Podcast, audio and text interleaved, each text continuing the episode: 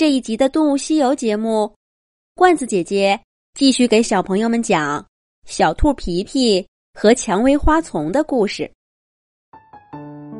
小兔皮皮无意中发现家里的书架上有一个隐蔽的隔层，因为之前被一本厚厚的书挡着，皮皮一直不知道这个隔层里会有什么好东西呢？皮皮好奇的打开隔层的门，里面掉出一张古旧的画像。皮皮拂去画像上的灰尘，看到两只穿着花裙子的小兔子，爪爪拉着爪爪，咧着嘴，开心的笑着，露出兔子家族标志的大门牙。两只小兔子身后是盛开的蔷薇花丛。左边的那只小兔子，看上去跟皮皮很像。可右边的那只小兔子，又是谁呢？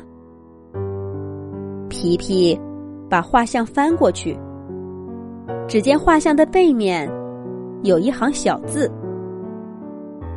苏曼和薇薇安在蔷薇花丛。”画于苏曼九岁生日。苏曼是兔妈妈的名字，难怪呢。左边的小兔。跟皮皮这么像，小兔皮皮忍不住笑起来。原来妈妈小时候长这样，而这位薇薇安，应该就是右边这只小兔子了。看样子，它和妈妈是好朋友，就像小猫可可跟小兔皮皮一样。可是，怎么从没见过这位薇薇安阿姨呢？也没听妈妈说起过。不对呀，皮皮忽然想起，妈妈这么讨厌蔷薇花丛，为什么会在蔷薇花丛外面笑得这么开心呢？秘密一定在这位薇薇安阿姨身上。咦，这是什么？皮皮看见隔层底下。还有一个小小的日记本儿，本子的封皮儿上工工整整的写着“苏曼”两个字，是兔妈妈的笔记。皮皮知道，偷看妈妈的日记是不对的。可是，这个放在画像后面的日记本里，一定有薇薇安阿姨和蔷薇花丛的秘密。小兔皮皮犹豫再三，还是伸出爪爪，翻开了日记本的封皮儿。日记的前面几页记述了兔妈妈童年的趣事。小兔皮皮被妈妈的文字逗得合不拢嘴，他仿佛认识了一只跟自己年龄差不多的有趣小兔。而这只小兔，却在许多年后，成为了他的妈妈。这种感觉真是太奇妙了。皮皮明明知道偷看日记是不礼貌的事儿，可还是忍不住一页一页的翻过去。当翻到妈妈九岁生日这天的日记，也就是苏曼和薇薇安。在蔷薇花丛，也就是画了苏曼和薇薇安在蔷薇花丛那张画像那天的日记时，皮皮脸上的笑容慢慢消失了。那一天是从一阵欢声笑语中开始的。苏曼生日快乐！苏曼，这是我的礼物。苏曼。快叫朋友们来吃蛋糕呀！小伙伴们纷纷来到兔子苏曼家的小花园儿，给他庆祝生日。穿着新裙子、打扮的漂漂亮亮的苏曼，笑着接过朋友们的礼物，把大家让进屋子，吃蛋糕、做游戏，一直玩到傍晚，才恋恋不舍的告别。而苏曼最好的朋友兔子薇薇安留下来，陪着苏曼把生日过完。不如我们去蔷薇花丛吧，薇薇安提议说。苏曼点点头。两只小兔子挽着爪爪，飞奔向了夕阳下的蔷薇花丛。当年的兔妈妈苏曼。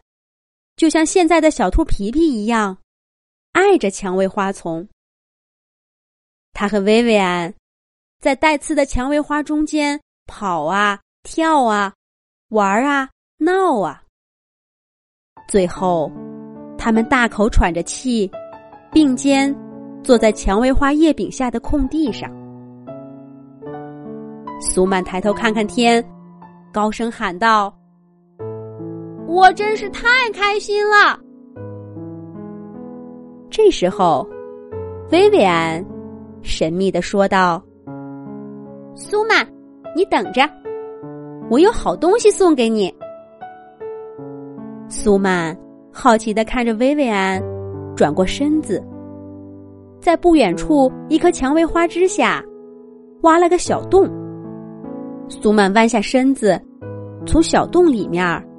拿出了一个纸卷薇薇安在苏曼面前展开了纸卷苏曼看到，那是一幅画像，画像上自己和薇薇安爪爪挽着爪爪，笑得比身后的蔷薇花还灿烂。